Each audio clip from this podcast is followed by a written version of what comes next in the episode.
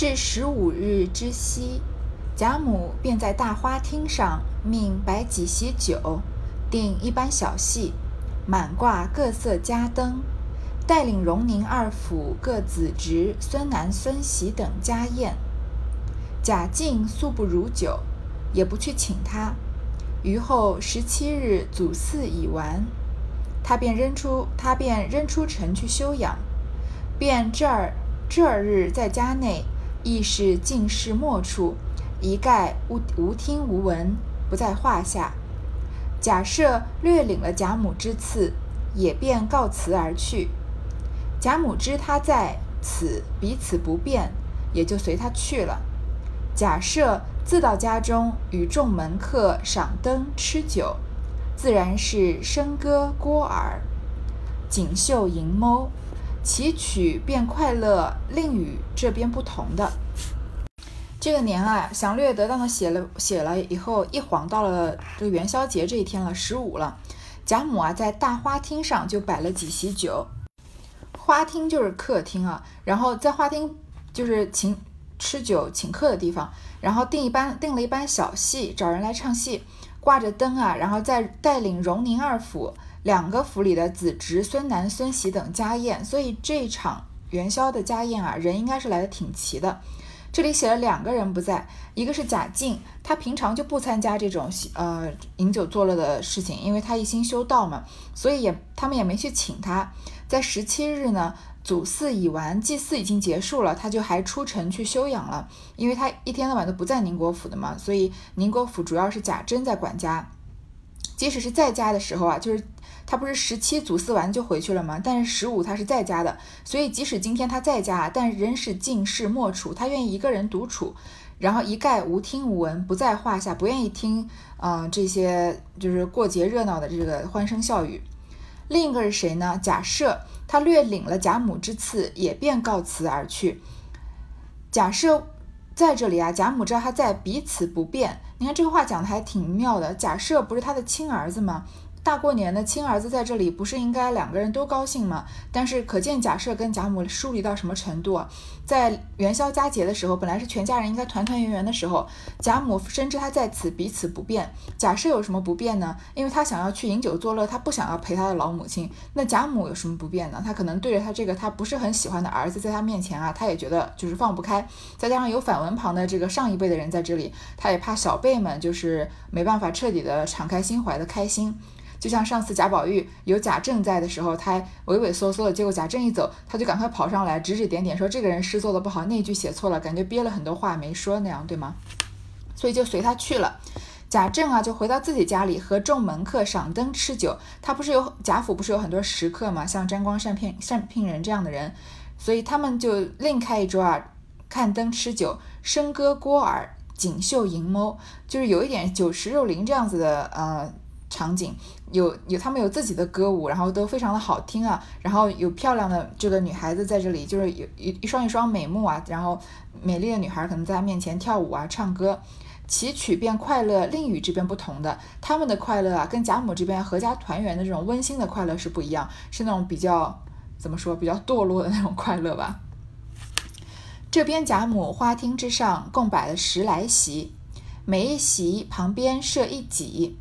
几上设炉瓶三室，焚着御赐百合宫香，又有八寸来长、四五寸宽、二三寸高的点着山山石布满青苔的小盆景，俱是新鲜花卉。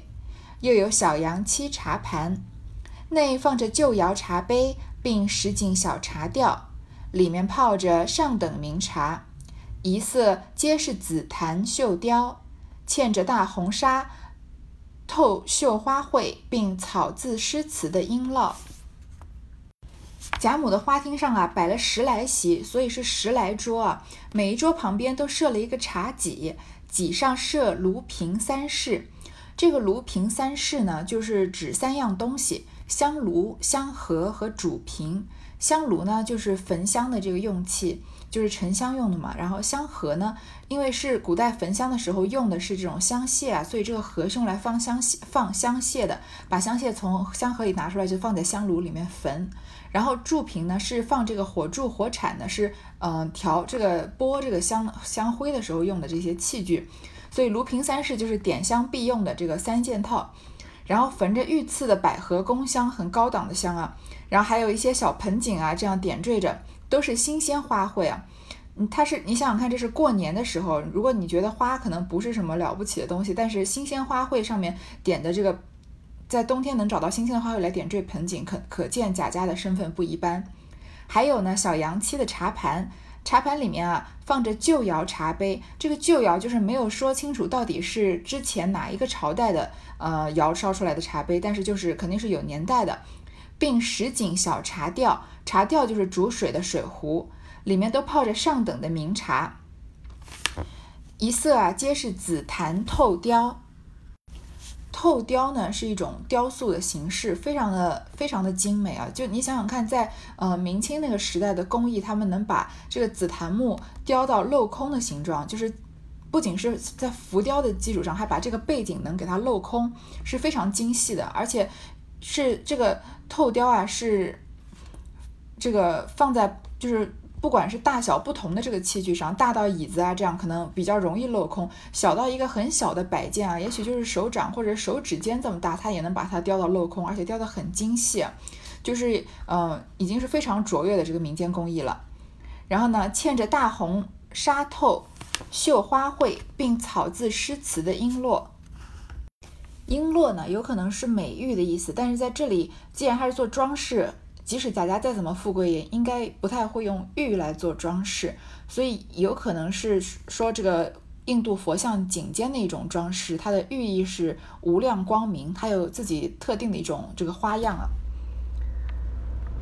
原来绣着璎珞的也是个姑苏女子，名唤惠娘，因她亦是书香宦门之家，她原精于书画，不过偶然绣一两件针线作耍。并非市卖之物，凡这瓶上所绣之花卉，皆仿的是唐、宋、元、明各名家的折枝花卉，故其格式配色皆从雅，本来非一位农匠艳浓艳匠工可比。每一枝花册皆用古人题此花之旧句，或诗词歌赋不一，皆用黑绒绣出草字来。且字迹勾剔、转折、轻重、连断，皆与笔草无异，亦不比世绣字迹板强可恨。他不仗此技获利，所以天下虽知，得者甚少。凡世宦富贵之家，无此物者甚多。当今便称为惠绣。竟有世俗设利者，近日仿其真迹，渔人获利。偏着惠娘命夭，十八岁便死了。如今竟不能再得一件的了。凡所有之家，纵有一两件，皆珍藏不用。有那一干翰林文魔先生们，因深悉惠绣之家，便说这绣字不能尽其妙。这样笔迹说一绣字，反似乎唐突了。大家便大家商议了，将绣字隐去。换了一个文字，所以如今都称为绘文。若有一件真绘文之物，价则无限。贾府之容也只有两三件，上年将那两件已进了上，目下只剩这一副璎珞，一共十六扇。贾母爱如珍宝，不入在请客各色陈设之内，只留在自己这边，高兴摆酒时赏玩。又有各色旧窑小瓶中都点缀着岁寒三友、玉堂富贵等鲜花草。这里啊，开始描述这个璎珞啊，原来绣这个璎珞的呢，看来这个璎珞是一个绣的。我我刚刚之前说是个样子嘛，所以它可能是挂在脖子间的一个装饰啊，然后是绣成的。然后呢，绣这个的也是个姑苏女子，名字叫惠娘。这个惠娘跟前面出现的傅秋芳一样，两个人都只在一回里面出现了一小段，好像突然之间写了一笔，然后后面也就没有再写他们的什么事情，或者甚至是惠娘，她已经是一个死掉的人了。然后她呢，因为是书香宦门之家，她本来精于书画，本来书香门第的女孩子，像林黛玉、薛宝钗她们就很就是很有才华的，说作诗啊、看书、写字、画画都很会。不过她偶尔绣一一两件针线做耍，她绣。她做绣活啊，并不是她的全职工作，只是做来玩的。因为她是个大小姐嘛，也并非市卖之物。你想，林黛玉、薛宝钗这个银叹息他们三春绣出来的东西，怎么可能拿到市集上卖呢？就是自己赏玩的。所以，因为是一个受过教育的女孩子，所以她特别的这个心思特别灵巧，加了很多创意在里面。在这个屏风上面啊，她绣的花卉呢，都仿的是唐宋元明各家的折枝花卉。折枝花卉就是她画花啊，他不画一整株花或者一整枝花，她只从画从树干上折下来的部分花枝。这种花卉常常是用在这个扇面这样的画上面，嗯，所以它的构图也是比较隽雅。尤其常常我们能现在还能看到这种梅花之类的这种折枝的花卉啊。他的画折枝的花卉，而且都是仿前朝的唐宋元明的。然后呢，嗯。格式配色皆从雅，因为他也是个有品位的人嘛。并非一味的浓艳匠工可比。这这里我是想到了前面探春啊，让给点钱让贾宝玉帮他出去买一些新巧的玩意儿。贾宝玉说：“你这个想买什么买不到啊？你让这些小厮去买，一车两车的给你拖回来都可以。”探春就说嘛：“他们懂什么呀？一定要你亲自去挑，不要挑那些凡夫俗子的那种凡尘俗物啊，挑一两件有意思的，这个像什么藤编的小篮子这样的东西。所以大家闺秀总是有他们自己的心，这个奇巧的心思。”这里这个惠娘也是，她做的东西啊，不是外面一味的浓艳匠工可以比的。那些老油条啊，就很知道这个市面上流行什么，他们就做什么，什么能卖的高价钱就做什么。但是秀呃惠娘不是这样，她是自己觉得怎么样雅致，怎么样好看就怎么做。她的每一枝花啊，因为前面不是说折枝花卉嘛，花册啊，在这个旁边都用古人题此花的旧句，还引了这个诗句，所以就感觉更文雅了。或者诗词歌赋啊，然后都用黑绒绣出草字来。他用黑色的绒线绣出来，好像草书一样的，好像用毛笔写的这样子。而且它的字迹的勾贴啊、转折、轻重、连断，这些都是中国书法里面的字。嗯，就是比如说横折啊，或者横竖啊，其实它们分别就叫勾贴、转折、轻重、连断了，都跟笔草无异，都好像是用毛笔写出来的草书啊。不像是绣字迹板墙可恨，外面的人绣的这个字啊，感觉非常牵强，一点都不好看。为什么？可能绣这些字的绣娘她自己根本不识字，所以她就是看着这个字，照着这个字一笔一画绣出来的，根本就没有这种美的，呃，没有自己的审美在里面。但是惠娘她是一个琴棋书画样样精通的女孩呀，所以她绣的就当然就是更加灵动一些了。她绣这个字是带着感情的，她完完完全全知道在哪一笔应该怎么样转折这样子，所以就更加的活灵活现了。而且他因为是有身份的人啊，他不仗这个技术获利，所以世界上的人虽然知道他做的这个东西啊非常的精巧，非常的珍贵，但能得到的人很少。凡是仕宦富贵之家、官宦富贵的人家，也很多家都一样，他绣出来的东西都没有，因为他绣的东西太好了，所以这个世界上就称这个惠娘绣的东西叫惠绣，就是惠娘的绣工，因为就好像。怎么说？就很很多年前，这个徐静蕾她不是写字写得很好，所以有人用用她的字发表发明这个打字的这个字体叫静蕾体嘛。所以这个惠娘就是有点像静蕾体那样写，就是她绣的特别好，有人给她专门起了个名字叫惠绣。这个世界上啊，有世俗设立者追名逐利的人啊，因为仿他的真迹，渔人获利。因为太有名了嘛，所以造假造假的人就多，所以造假人就骗那些人，就交智商税啊，说这是惠娘做的，但其实不是。但偏偏呢，这个惠娘啊，红颜薄命，十八岁就死了，所以人死了，她所以就肯定没有再没有新的绣工可以出来了，所以现在再想买也买不到了，可以说是也千金难求啊。所以有用，凡是有惠娘这个会绣的人家，即使有一两件，也是珍藏不用的，不会轻易拿出来用的。而那些翰林文魔先生们啊，那些风流雅士的人啊，因为他们非常的嗯，这个深悉，就是非常怜惜会绣的这个好处啊，就觉得“绣”这个字啊，不能表现会绣的这个奇妙，因为绣好像不是一件非常高高尚的事情，就是像绣工绣娘，有点像这种呃给人洗衣服啊、做衣服啊这样的。所以用惠娘啊，她做这个草书的这个笔记，如果用绣字啊，反而唐突了，觉得有点贬低他了。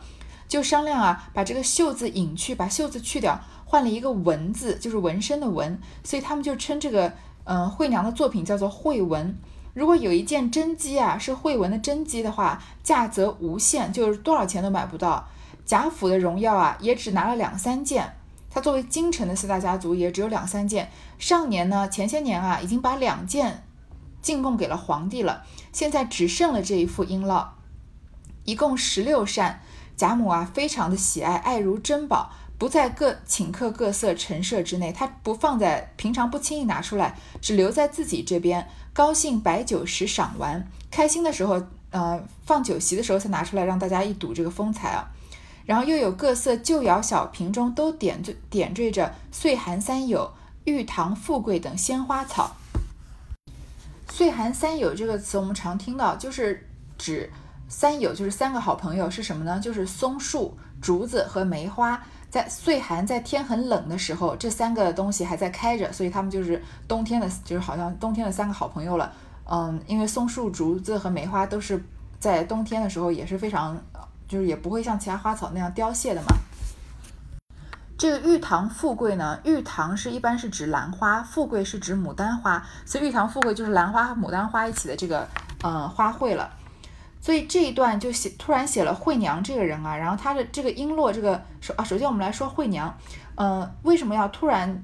就写了一段惠娘的这个惠秀呢，感觉好像横空一笔啊，就跟前面的傅秋芳一样。前面的傅秋芳，我觉得是为了表现出啊，嗯，贾宝玉对一个没听过、没见过面、只听过名字的女孩都非常的怜惜啊。当然，有些人觉得还有更深的寓意，同这里惠娘一样，很多人把它引申到，就是研究《红楼梦》的人可以把它引申到很远很远，嗯，认为它呃指前朝的某一个朝代的某一个皇帝的妃子这样子。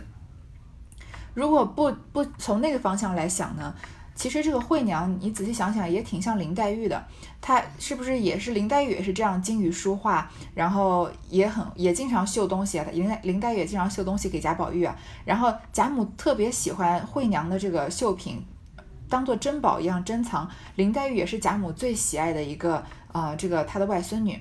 然后惠娘呢，十八岁就去世了，林黛玉也是红颜薄命，早很早就死了，然后。惠娘的绣品进了这个大观园啊，就惠娘从来都没有在别人面前出现过。那林黛玉是自己进入了大观园，所以有可能像惠娘啊、晴雯啊，还有前面画墙的这个灵官啊，都是林黛玉的这个分身，或者是跟林黛玉性格很像。所以这里惠娘的这个命运也有可能是暗示林黛玉后面林黛玉要早死的这个命运了。然后他这里，因为我前面说有人引申到别的别的东西嘛，像璎珞这里他也没有讲清楚到底是什么，是一副挂在脖子上的项链呢，还是呃一块玉呢，还是放在屏屏风上的一个图案呢，还是在茶壶上面的一个点缀呢？我们其实也不知道。他这里还用了十六扇，如果是十六扇，那应该就是屏风上面的画面了。但是璎珞也不是指屏风啊，所以这里这个通过惠娘和璎珞这两个词，有很多人所以就这样无限的联想到，嗯。就是前朝的一些旧事了。如果各位有兴趣的话，可以去自己搜索一下。但是对于惠娘呢，只有这里只有这样一小段的描写。上面两席是李婶、薛姨妈二位，贾母于东边设一透雕玲珑护屏矮足短榻，靠背银枕皮褥俱全。榻之上一头又设一个极轻巧洋漆描金小几，几上放着茶吊。茶碗、数鱼、羊筋之类，又有一个眼镜匣子。贾母歪在榻上，与众人说笑一回，又自取眼镜向戏台上照一回，又向薛姨妈、李婶笑说：“恕我老了，骨头疼，放肆，容我歪看相陪吧。”因又命琥珀坐在榻上，拿着美人拳捶腿。榻下并不摆席面。只有一张高几，却设着璎珞、花瓶、香炉等物，外另设一精致小高桌，设着酒杯、池柱，将自己这一席设于榻旁，命宝琴、湘云、黛玉、宝玉四人坐着，每一转一果来。先捧与贾母看了，喜则留在小桌上尝一尝。人撤了，放在他们四人席上，只算他四人是跟着贾母坐，故下面方是邢夫人、王夫人之位，在下便是尤氏、李纨、凤姐、贾蓉之妻。贾母在请客啊，那客人有哪些呢？上面两席啊是李婶和薛姨妈，因为他们都是重要的长辈的客人。贾母自己啊，呃，在东边设了一个。透雕玲珑护屏矮足短榻，就是那种一个小床嘛，然后也是雕的很精美的，又是透雕又是镂空的，还有龙啊。然后靠背银枕皮褥俱全，有枕头啊，有靠背啊，有这个呃盖的这个被子褥子。然后榻头上呢，还有这个轻巧的洋漆描金小几。这个小茶几上放着是什么呢？就是平常喝茶要用的这些茶吊、茶碗啊，漱鱼漱口的洋巾之类，就是毛巾。还有个眼镜匣子，你看看，在那个年代能有眼镜是什么样的人家？就嗯，就是相当于怎么说？嗯，在嗯两千年之前，第一批拥有电脑的人家，可能拿这个比都不对。嗯，就是各位自己自行想象吧。就是可能就是在有一样东西，我们听起来好像听都没听过的，嗯，觉得好像不存在的东西，其实有些人家已经是正常的在使用了，就是这种富贵的人家了。贾母就歪在榻上跟大家开玩笑啊，又拿着眼镜在戏台上照一回，因为她年纪大了，眼睛不好嘛，拿着眼镜看，然后跟薛姨妈和李婶道歉啊，说我年纪大了，骨头疼，不能就是正正经经的坐着跟你们聊天，你就容我啊歪看相陪吧，就歪着看。又让琥珀啊坐在榻上，拿着美人拳捶腿。美人拳是什么呢？就是一个老人这个捶腰或者腿的这种长柄的小锤。它一般是两只是一对啊，所以美人拳嘛，拳有两只嘛。然后前面啊用皮革包成，可以代替拳头，所以打打到身上稍微有一点这个重量，但是也不至于痛。现在嗯，其实我们常常在市市集上面或者是这个夜市里面看到，嗯。这种一个木头的长手柄啊，然后前面是一个很大的这个毛绒娃娃的头啊，或者是一个大草莓啊这样的形状，然后是用填充毛绒做的，然后让你可以自己捶背的那种东西啊。如果你下次看到，可以呃跟同行的朋友说，你看这个东西叫做美人拳啊，听起来就是嗯，感觉好像有知识储备很多了，对吗？好，琥珀在捶腿，然后榻下呢没有摆席面，这个不是第一次出现不摆席面，前面贾宝玉这样提过的，然后贾母做过，也许他可能他们觉得这样很自在，所以就不摆席面，只摆了一张高几，然后设着璎珞、花瓶、香炉等物，然后外面呢又设了一个小高桌，拿着酒杯持住是。前面这个香炉这些东西是雅的嘛，是陈列装饰用的。另外的这个高几上啊，这个高桌上呢，是真的要吃喝用的，酒杯和钥匙和呃不是 钥匙呢，酒杯、汤匙和筷子。然后把自己的一一席啊设于榻旁，就可以歪着嘛。然后宝琴、湘云、黛玉、宝玉四个人坐着。嗯，这四个人呢是坐在这个榻旁旁边。每一转一果来啊，先捧给贾母看，高开开心呢，就放在贾母的小桌上面尝一尝，然后人撤了，放在他私人席上。你看，从贾母，我们现在明星去参加什么活动，我们都说有抢 C 位这个说法，就是在画面的第一排正中间，就是让人的眼睛一眼就看到的地方，他们称之为 C 位。那这里在贾母。请客的 C 位是谁呢？这个小辈的 C 位呢，就是宝琴、湘云、黛玉和宝玉，也就是贾母最喜欢的四个人。你看宝琴一进贾府的时候，他就贾母就很喜欢宝琴嘛，不让他自己不让他自己在别的姐妹房间睡，要到贾母房间来睡。那你看少谁啊？薛宝钗啊。所以我们到处都能看得出来贾母对小辈的这个态度吧。当然，同时你也可以说啊，因为薛宝钗她的妈妈在，薛姨妈在，她要跟她的妈妈做，也有可能啊。这是你看你自己的看法。但是就我的观点来看呢，这四个人在贾母旁边坐，而宝钗不在贾母身边坐，可以表现出贾母的态度。然后就是撤了放，如果他喜欢吃呢，贾母喜欢吃就留着尝一尝，不喜欢吃就放在四人席，只算他四人是跟着贾母坐。然后下面呢才是邢夫人、王夫人的位子，她是媳妇儿嘛。再往下是孙媳妇儿、尤氏、李纨、凤姐这几个人，还是这个斜玉旁的人的老婆。然后贾蓉之妻呢，就是草字头的，呃，这个更小一辈的了。西边一路啊，是宝钗、李文、李琦、秀烟和迎春姊妹等。你看，就坐的是另外一边了。宝钗是跟这些姊妹坐在一起的。两边大梁上挂着一对联三句五福，挂着一对连三聚五玻璃芙蓉彩穗灯。每一席前竖一柄七干倒垂荷叶，叶上有竹杏插着彩竹。这荷叶乃是赞发廊的，活性可以扭转。如今皆将荷叶扭转向外，将灯影逼住全向外照，看戏分外真切。窗格门户一齐摘下，全挂彩穗各种宫灯。廊檐内外及两边游廊罩棚，将各色羊角、玻璃、戳纱、料丝，或绣或画。或堆，或抠，或捐，或用纸柱灯挂满。廊上几席，便是贾珍、贾珍、贾琏、贾环、贾从、贾蓉、贾芹、贾云、贾玲、贾昌等。这里还是描写。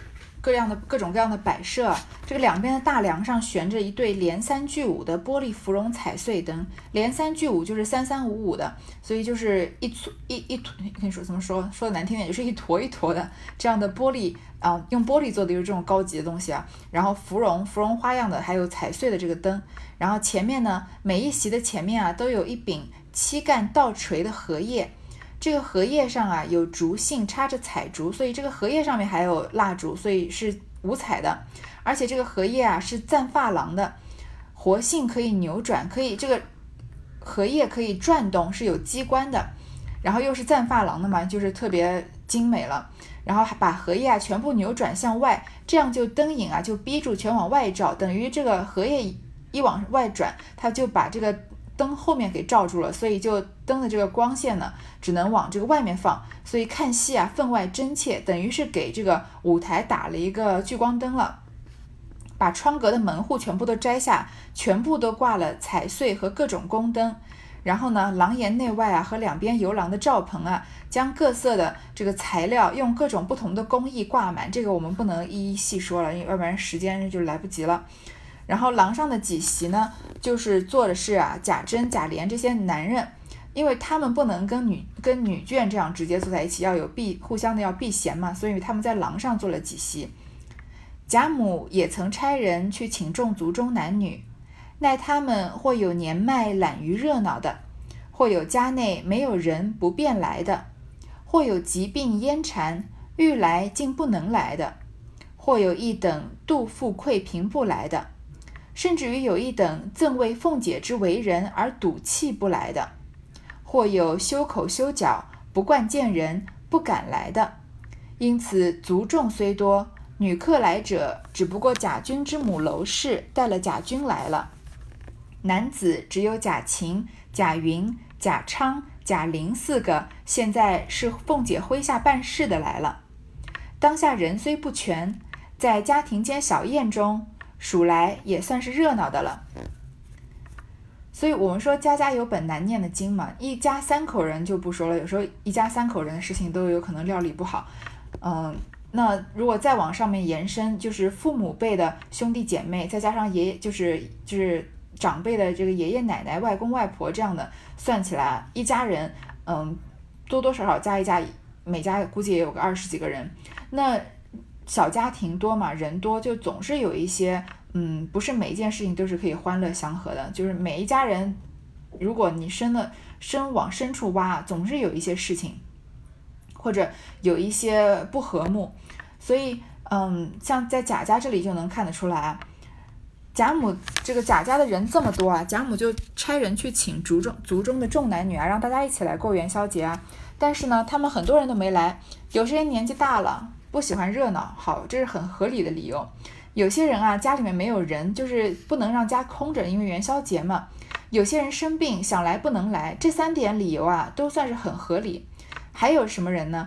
肚腹溃贫不来的，自己家里穷，有钱人请他去啊，他首先他一方面嫉妒人家家有钱，一方面又羞愧自己没钱，觉得在别人面前会露了怯，所以不愿意去。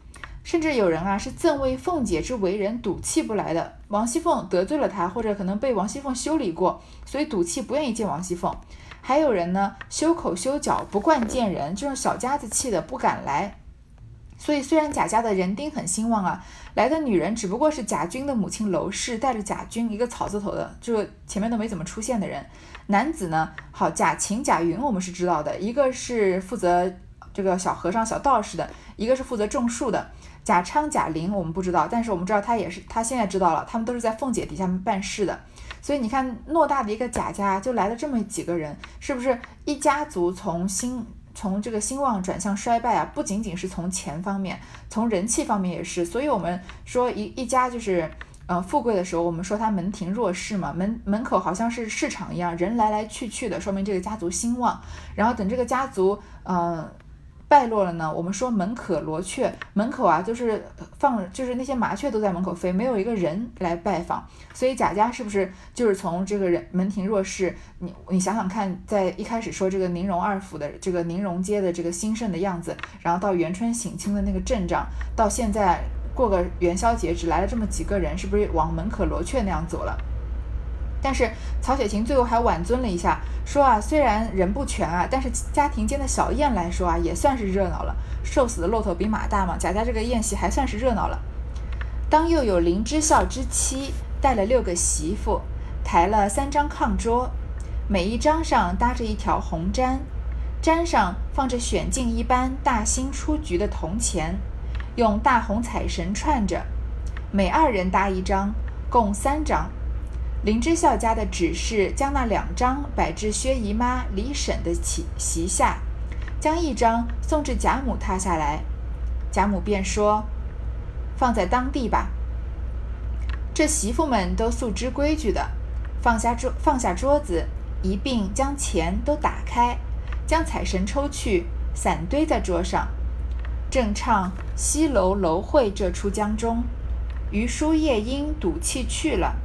那文豹便发科混道：“你赌气去了，恰好今日正月十五，荣国府中老祖宗家宴，待我骑了这马，赶进去讨些果子吃是要紧的。”说毕，引得贾母等都笑了，薛姨妈等都说：“好个鬼头孩子，可怜见的。”凤姐便说：“这孩子才九岁了。”贾母笑说。难为他说的巧，便说了一个赏字。早有媳妇，早有三个媳妇已经手下预备下菠萝，听见一个赏字，走上去向桌上的撒钱堆、散钱堆内，每人便搓了一菠萝，走出来向戏台说：“老祖宗、姨太太、亲家太太赏文豹买果子吃的。”说着向台上便一撒。只听豁啷啷满台的钱响，贾珍、贾琏引命小厮们抬了大菠萝的钱来，暗暗的预备在那里。听见贾母说赏，要知端地。后来呢，林之孝的妻子大管家的妻子带了六个媳妇儿，抬了三张炕桌啊，每个炕桌上搭着红毡，然后呢，粘上放着选镜一般大新出局的铜钱，因为新年嘛，也要给新钱。用就像我们放在红包里的钱，过年给的话，也希望是给新一点的钱。你要是用的很旧的，也不好意思放在红包里。然后用大红的彩绳串着，每两个人搭一张，一共三张。这个就是又要用来赏钱的了，赏给这些唱戏的戏班子啊，还有下人。拿其中一张呢，放在贾母的榻下，贾母就说啊，放在当地吧，放在前面。这些媳妇儿都已经习惯了，过年也不是第一次过了嘛，就放下桌子，把钱都打开，把串的都打开啊，把彩绳抽掉，就散堆在桌上，所以是一堆的铜钱啊，很多钱了。台上在唱什么呢？西楼楼会这出江中，西楼这个《红楼梦》里没出现过，就是明末清初的一个作品，叫做《西楼记》，也也有也有一个名字叫《西楼梦》啊。其实。说起来又是一个比较老套的这个书生和歌女的这个爱情故事，嗯，不详细说了。这个书生名字叫做余书业，然后这个歌女名字叫做穆素辉，然后两个人啊在西楼这个地方一见钟情，然后私定终身。后来因为就是父母反对啊，然后这个书生要中举啊，然后就两个人发生了种种的误会啊，然后又传出这个。嗯讯号，就讯息说这个书生死了呀，然后这个嗯歌女的这个妈妈，嗯就是管的这个老鸨嘛，要把这个歌女卖掉，反正就是经过重重的折磨磨难之后，两个人终成眷属了。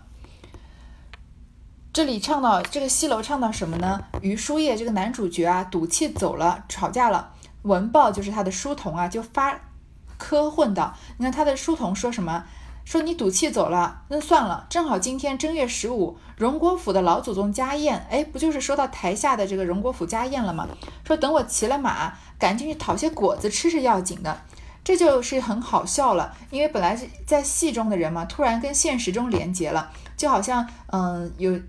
有在这个嗯演小品啊，或者是说相声的途中，突然根据台下的某一件事情，或者是呃生活中或者新闻事件的某一件事情突然连接起来，讲到了这个现实生活的事情，就让人有一种突然有一种这个现实和呃演戏之间的这个这个壁垒给打通了这个感觉，所以特别有一种喜剧的效果。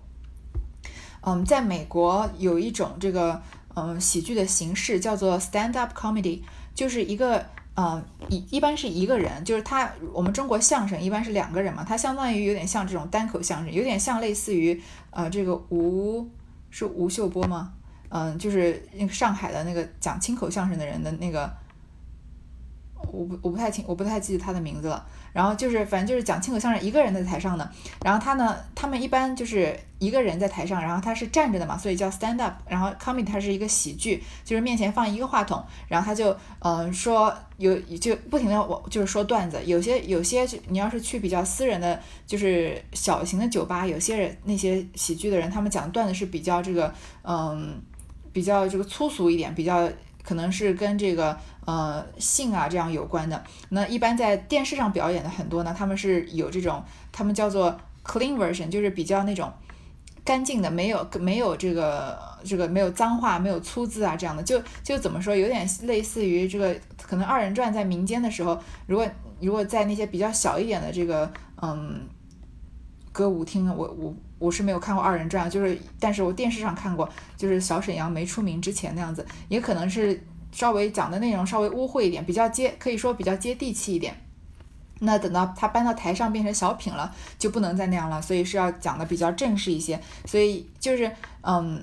有一点像这样子形式的喜剧，然后像美国的这种这样的喜剧呢，这种 stand up comedy 呢，他就常常会讲故事，讲故事就是讲段子讲到附近啊，突然随机的点这个下面的观众，根据他们的外貌啊，或者他们的种族或者他们在做的事情，突然讲一两个小笑话，就会让人觉得或者根据他们的反应啊，然后有一些这种临场的反应，就让底下人觉得特别的好笑。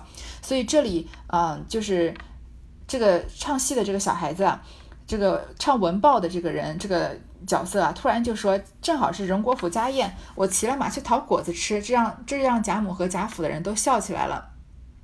薛姨妈说啊，好个鬼头孩子，这个小鬼灵精啊，可怜见的，就是很可爱了。凤姐说啊，这个孩子今年才九岁。贾母就笑着说啊，难为他说的巧，难为他这么有会临场反应，就说了一个赏字，这怎么赏啊？就是撒钱这样的赏。有三个媳妇啊，拿下了簸箩，就是我们平常扫地那个簸箕嘛，但它肯定不是用来扫地的。然后呢，听了赏字啊，就走在桌上的散钱堆内，每人搓了一簸箩，用不知道各位呃小时候有没有用过簸箕和扫帚来扫地？现在可能很少看到了，我小时候还是有的。他用这个菠萝啊，是一个这个里面是牲口的这种形状的，然后外面呢是平的，有点像铲子，有点像这种大的铲子，但它没有柄，所以用他就这样铲了一菠萝，然后跟戏台说啊，是老祖宗姨太太，不仅仅是贾母，还有姨太太、亲家太太赏文豹买果子吃，这个是赏给文豹的，然后呢就往台上一撒，因为全都是铜钱嘛，那纸钱要是撒起来，有一种纸钱的这样的效果，那铜钱撒起来呢，就是呼啷啷满台的钱响，就是哗啦啦的那样的声音。然后贾珍和贾琏啊，已经让小厮抬了很大笸箩的钱来，暗暗的预备在那里。所以什么叫挥金如土啊？虽然他这个小小零钱可能是面值不大，但是这个气势非常的壮观，对吧？所以撒出来就特别的有气势。旁边这些王字旁、斜玉旁的贾琏、贾珍啊，已经预备了很多更多大菠萝的钱了。接下来呢，还要再说贾家的年还没有过完呢。但是这五十三回呢，就先到这里结束了。好，那我们今天也就先读到这儿。